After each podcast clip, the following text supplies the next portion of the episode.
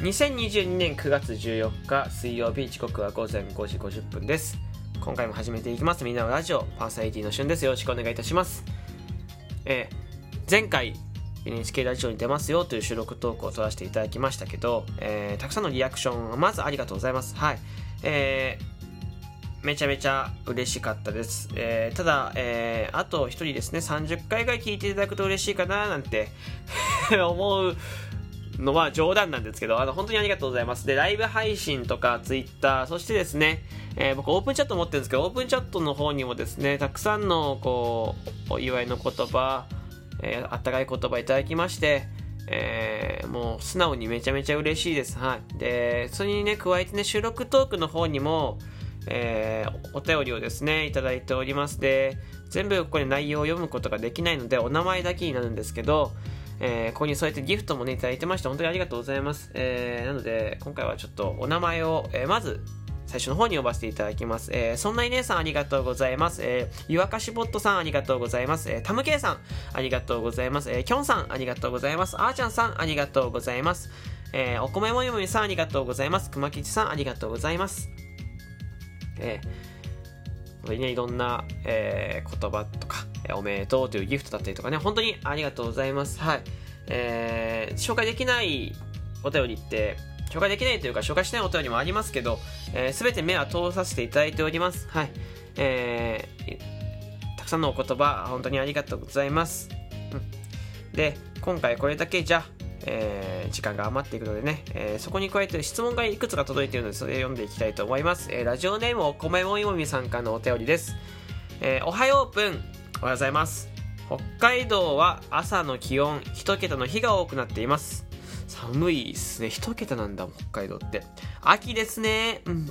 まあ秋なんですけど1桁は僕はちょっと冬のイメージありますけどね。えー、ぷんくんは半袖から長袖や1枚多く着るときどのように判断していますか？私はよく衣替えに失敗して服を引っ張り出しますということでですね。えー、お便りいただいてます。まず一つですね、えー、旬です。よろしくお願いいたします。はい。なんですけど、半袖や長袖1枚多く着るときどのように判断してますか？これねあの僕基本的になんかそうですねなんか秋、えー、春夏秋冬と、まあ、衣替えはあんまりしないので、えー、なんか引っ張り出したりすることってないです。で実家にいた時もうんと自動的衣替えシステムが導入されていたのでえー、あまり自分でしたことがないし、えー、まあそこにある服で満足しちゃうんです。そう。なのでうーんなんていうんですかねこう判断はする。よ。判断はするけどだからといって引っ張り出すことは僕はあんまりないんです実は。多分まあ僕だけだと思いますけどね。皆さんこれ聞いてたほとんどの人は衣替えすると思うし、えー、服引っ張り出すことの方が多いと思うので僕だけだと思うんですけど、まあ、判断の材料みたいなことですれば例えば寒かったら、えー、もう外に出た瞬間に、えー、寒ってすぐ思うでしょ。で風邪ひくなって思う時があるじゃないですか。もう直感でうわこれ風邪ひくなって思う時。ね。えー、暑い時は、えー、例えばじゃあ長袖を着す長袖を着て暑いなって思った時は暑いなって思うでしょで暑い時の方がこれ分かりやすいと思うんですけど結構こう体調が悪くなるような体調が悪くなるような暑さってすぐ感じると思うんですよね。気分悪くなりそうなとか倒れそうな頭クラクラするみたいだすぐ分かると思ってて。でこれが僕の判断材料です。もし、まあ、あまり、なんか、寒いからって言って僕、上着を引っ張り出すことってあんまりないっていうか、まあ、基本的に長袖が多かったりするんです、普段から。半袖にも1枚じゃなくて2枚。半袖の上から1枚羽織ってたりとか、長袖のシャツをめくって過ごすこととかって結構多いんですけど、僕。そう。なので、なんかまあそ、袖を下ろしたりするから、あんまり引っ張り出すことはないんですけど、ただそれで判断してますかね。本当に風邪をひきそう、体調が悪くなりそうというその直感ですかね。なんか風が強いとか、雨降りそうだなとか、雪が降ってるとか、日差しが強いとか、そんなのはあんまり気にしてはいないですかね。その出た瞬間の、もうそのなんていうの、家の中から出た瞬間のその感じる、その一瞬の感じ、これあの、あんまり外に、こう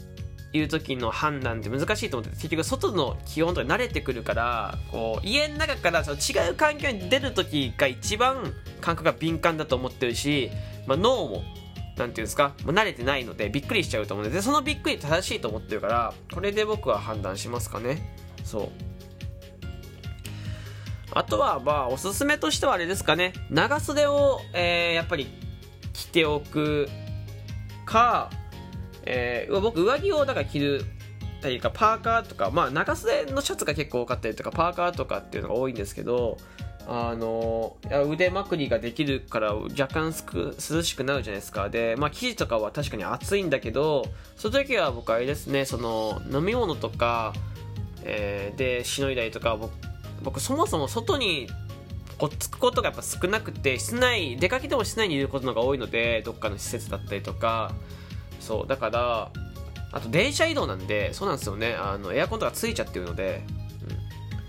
うん、なのでまあ意外と生地が厚くてもそこで済んでたりできるかな。で逆に寒い時に半袖で困る時はまあ上に1枚半袖を着てるのであれだしあとねあのもうこれは人によって違うかもしれないけど僕は肌着を絶対かまさないと T シャツとか服着れないタイプの人間なんです。直で夏場でも肌着を1枚かまさないと着れないタイプの人でこ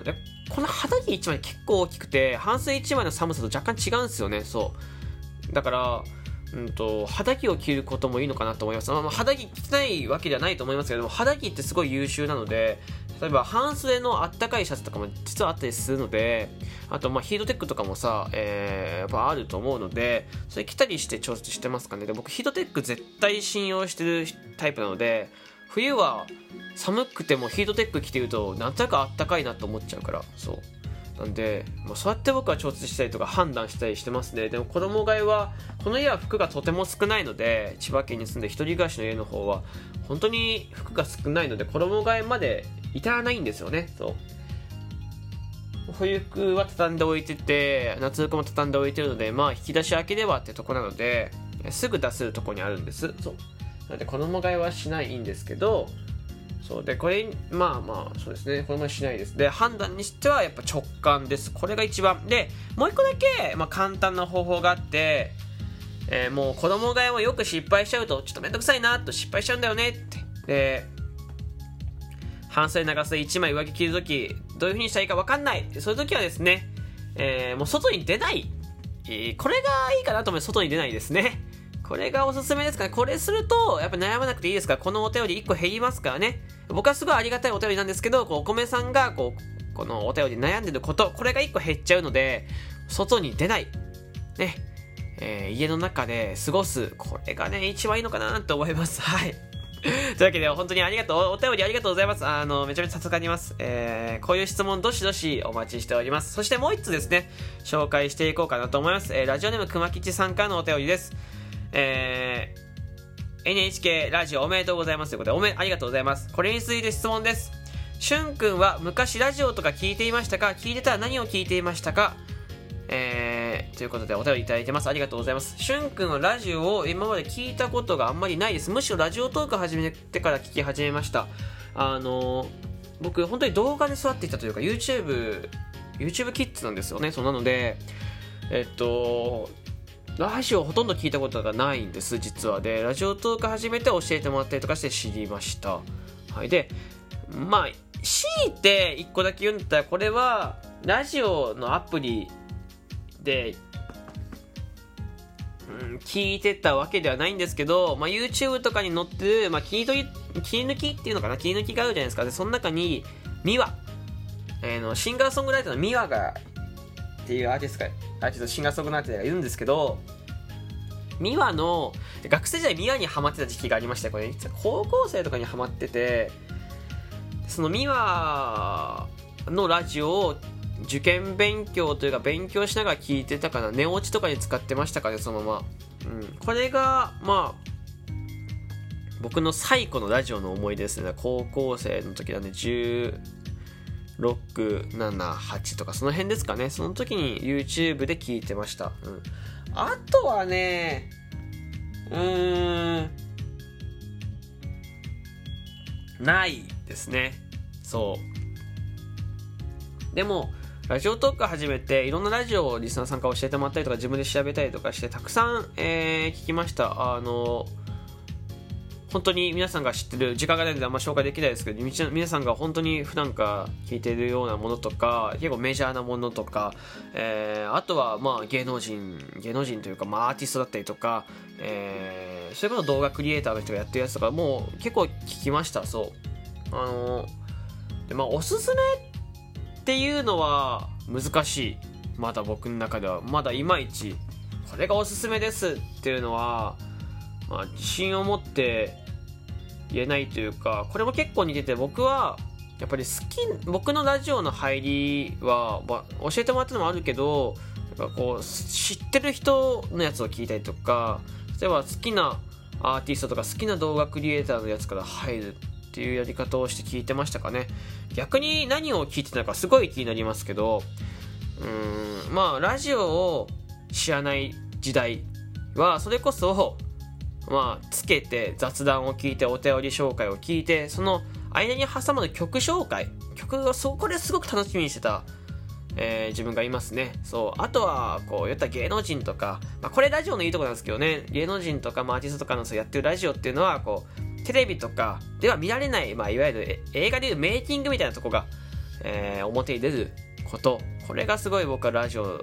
いいなと思ったりするからなんかそれがこうより強く出る人というかラジオとテレビとかメディアで差がある人の、えー、ラジオをよく聞いたりしますかねという、こんなちょっとふわふわっとした回答で申し訳ございません。えー、よかったら好きな出しを教えてくれたら嬉しいです。えー、ここまで聞いてくれてありがとうございました。えー、皆さんからのお便り、えー、ギフトをお待ちしております。リアクションボタンもお願いします。ではまた。